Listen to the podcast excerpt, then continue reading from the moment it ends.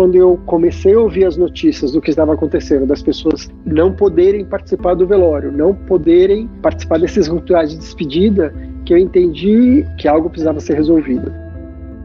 Eu sou Tom Almeida, fundador do Movimento Infinito, que é um espaço de conversa sobre viver e morrer. Instituto Claro Cidadania os rituais são importantes para familiares e amigos organizarem a experiência e manterem o vínculo com quem morreu. Em momentos que exigem o distanciamento social, como o vivido durante a pandemia do novo coronavírus, essas pessoas têm tido uma relação diferente com o luto.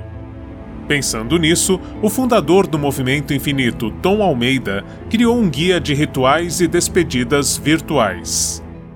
O luto faz com que a gente acesse sentimentos importantes, com a ligação que a gente tem com a pessoa que se foi, que morreu, e é importante para a gente concretizar, elaborar esse sentimento de perda para eu conseguir seguir uma nova vida sem essa pessoa. E os rituais, eles têm um papel muito importante para, primeiro, criar concretude, entender que aquilo aconteceu. Eu começo a elaborar um processo para eu ir para essa nova vida sem aquela pessoa. Então ele tem esse papel. O outro é o pertencimento social. É nesse momento que eu vou e eu percebo quanto eu sou amado, e as pessoas que são queridas estão ali para compartilhar aquela dor comigo, me abraçar. É um espaço social onde é permitido eu expressar toda a minha dor, que não existe julgamento. Naquele momento eu posso expressar minha tristeza sem problema. E daí que surgiu a ideia. A minha proposta foi: é importante e veja aqui uma nova opção para sair desse papel de reféns, para criar algo novo a partir disso. Quem sabe eu sinta saudade, hein?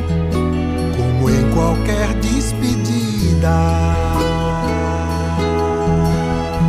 Quem que deve fazer isso? Quem é a pessoa mais indicada para organizar esse tipo de ritual? Tem o núcleo familiar e o núcleo estendido. E daí a gente sugere que seja o núcleo estendido, ou seja, que não é aquela pessoa que mais está sofrendo, é aquela pessoa que está impactada, mas ela ainda tem uma certa organização emocional e cognitiva para poder pensar no passo a passo. Independente de quem, por exemplo, é o núcleo estendido que vai organizar, o núcleo familiar ele tem que sempre ser envolvido no processo. Ele tem que ser consultado para que a gente não invada a dor da outra pessoa. Às vezes até com o intuito de ajudar, a gente acaba atropelando a outra pessoa. Então é muito importante que ela seja consultada. Depois de definir por que e quem deve fazer a cerimônia, Tom Almeida traz um passo a passo da despedida virtual. Então, o primeiro ponto é o planejamento estrutural. Qual a plataforma que eu vou usar? Será que eu já tenho familiaridade com alguma plataforma? Será que eu preciso convidar alguém para me ajudar a organizar? Então, pensando melhor nessa parte técnica.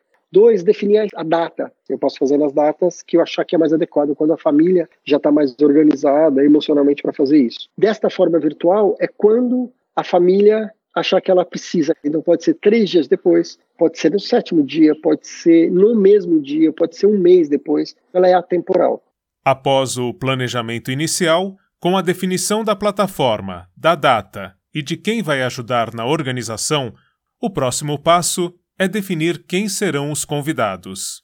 Será que vai ser uma cerimônia mais íntima, só dos familiares? Será que é uma cerimônia que tem familiares e amigos próximos? Será que é uma cerimônia mais abrangente, onde eu vou também chamar colegas de trabalho? Como é que vai ser isso? Então, de novo, consultando sempre os familiares mais impactados. Como para eles é importante? Como é que eles vão se sentir mais acolhidos? Será que vão ser cerimônias separadas? Um só para a família, um só para os amigos? Será que são grupos diferentes? Esta é uma possibilidade também.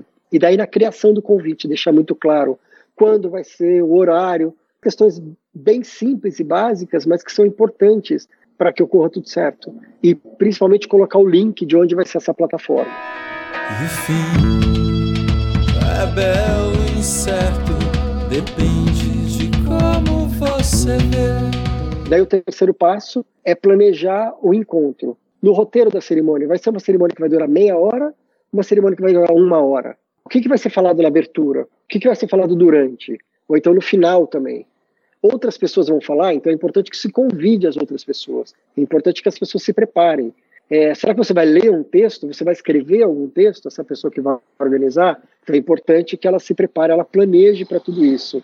É, será que ela vai convidar um religioso para fazer uma participação? Vai ser tocada uma música? Tem algo específico daquela pessoa que faleceu bastante representativo para tornar a cerimônia personalizada, por exemplo, vamos falar sobre a receita daquela comida que a pessoa fazia, ou um time de futebol, como é que eu torno aquela reunião, aquele encontro bastante personalizado? E, de novo, sempre incluindo o núcleo familiar nessas decisões.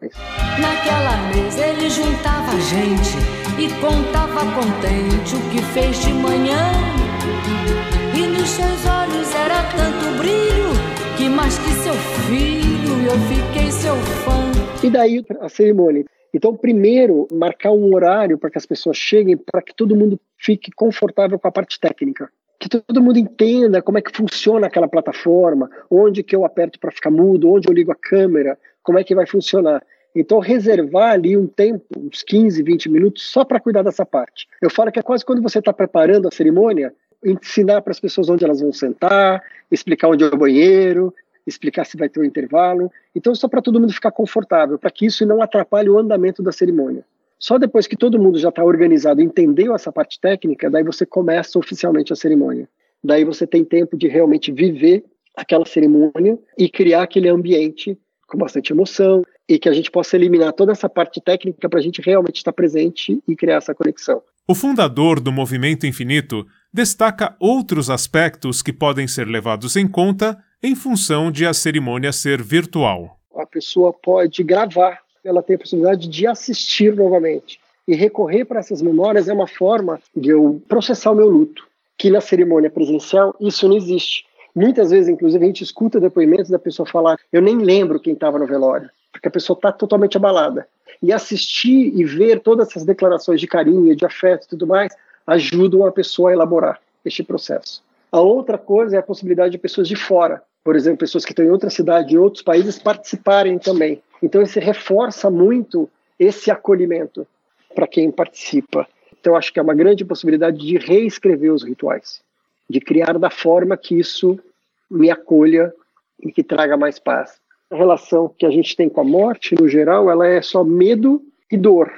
E quando você entrar nesse processo, você inclui outros sentimentos que são amor, gratidão, pertencimento. E esses sentimentos fazem com que a experiência da morte ela fique mais completa. Então você leva vários sentimentos bons. Eu acho que isso é bonito também. Além do guia de rituais de despedidas virtuais, no site e nas redes sociais do Movimento Infinito, Tom Almeida tem realizado várias ações que buscam ajudar familiares e amigos na elaboração do luto.